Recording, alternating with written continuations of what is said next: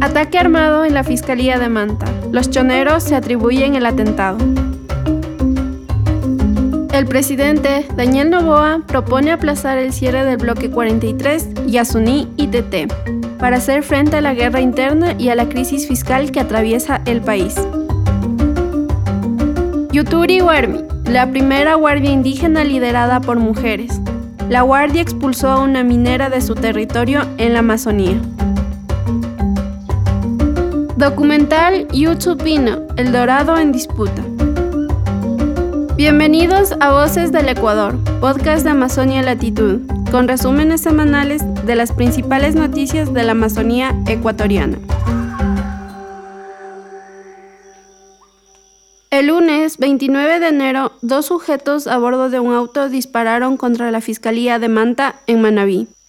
Este hecho ocurre mientras Ecuador afronta un conflicto armado interno, decretado por el gobierno, para enfrentar al crimen organizado. La Fiscalía subió una fotografía a sus redes sociales de un supuesto panfleto en el que los choneros se atribuyen el ataque armado. Los choneros son una de las 22 bandas declaradas como terroristas por el gobierno. En el panfleto encontrado se lee, con la familia no se meta. Ellos son parte de todos mis problemas. Nosotros mandamos en todo el Ecuador. Ni el presidente ni nadie logrará lo que hemos logrado. También se observa en el papel una fotografía de Adolfo Macías, alias Fito, líder de esta banda y prófugo de la justicia. En la escena del tiroteo, los agentes policiales hallaron más de 10 cartuchos balísticos y posteriormente, mediante un operativo, se encontró el vehículo utilizado, el cual fue abandonado e incinerado en otro barrio de Manta. El atentado no dejó víctimas mortales, la Fiscalía fue blindada por la Policía Nacional. Además, se ha dispuesto la modalidad de teletrabajo para los funcionarios de esta entidad.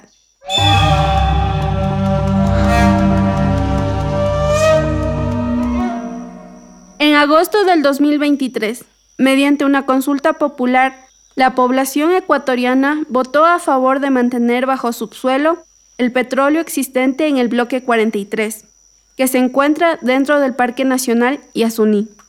Este gran hito medioambiental se encuentra bajo amenaza debido a las recientes declaraciones del presidente Daniel Novoa, en donde se propone posponer el cierre del bloque 43 para hacer frente a la guerra interna. Aseguró que es un camino viable aplazar el cierre del bloque petrolero, cuya producción supera los 54 mil barriles, y representa el 11% de toda la industria nacional petrolera. En sus inicios como presidente, Novoa minimizaba el impacto del cierre de operaciones del bloque y se mostraba a favor de frenar la actividad petrolera en la zona, debido a que no dejaba tantos ingresos como decía Petroecuador. Sin embargo, el jefe de Estado afirma que el país ya no está en la misma situación con el triunfo del SIM para frenar la actividad petrolera en el Parque Nacional Yasuní, la Corte Constitucional estableció un año para pagar el bombeo del crudo en la zona. Se estima que hasta el 31 de agosto del 2024 se debería desmontar la infraestructura del área petrolera.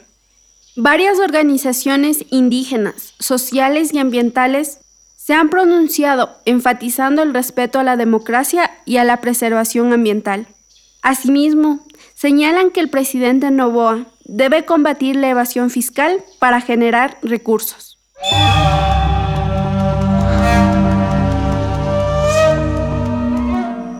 La minería se encuentra en crecimiento exponencial en el Ecuador. Sin embargo, un grupo de mujeres indígenas artesanas se ha convertido en uno de sus principales obstáculos.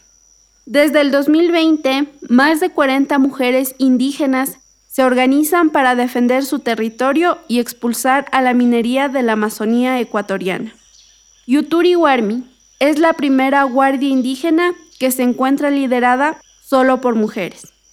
En Serena, comunidad quichua asentada a las orillas del río Jatunyacu, en la provincia de Napo, se encuentra este grupo de mujeres que se organizó para enfrentar al extractivismo a su alrededor.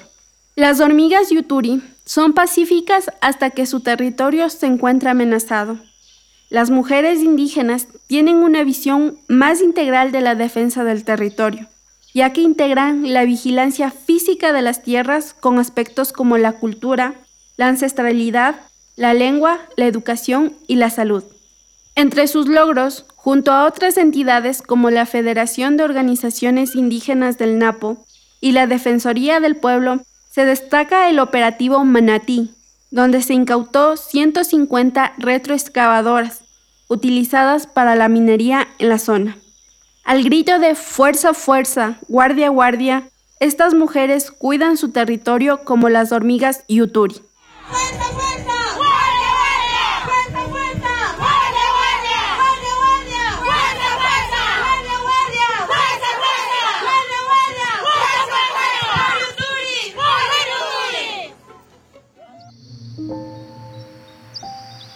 Nuestra recomendación cultural de la semana es el cine documental Yutsupino, El Dorado en Disputa, producido por la plataforma Muyo TV en cooperación con Remando Contracorriente y la barra espaciadora nos trae un reportaje sobre los impactos sociales, culturales y ambientales de la minería en la provincia del Napo.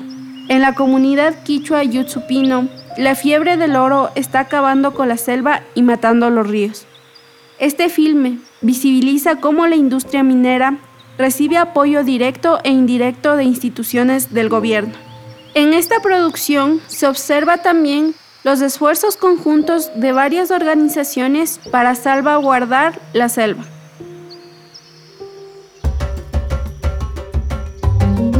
Este episodio tiene la producción de Rina Marcillo, edición sonora de Santiago Luisa y la revisión editorial de Amazonia Latitud. En este episodio utilizamos información de los medios digitales, Diario La Hora, Primicias C, Conalle Comunicación, Expreso, Mongabay Latam y La Barra Espaciadora. Hasta la próxima.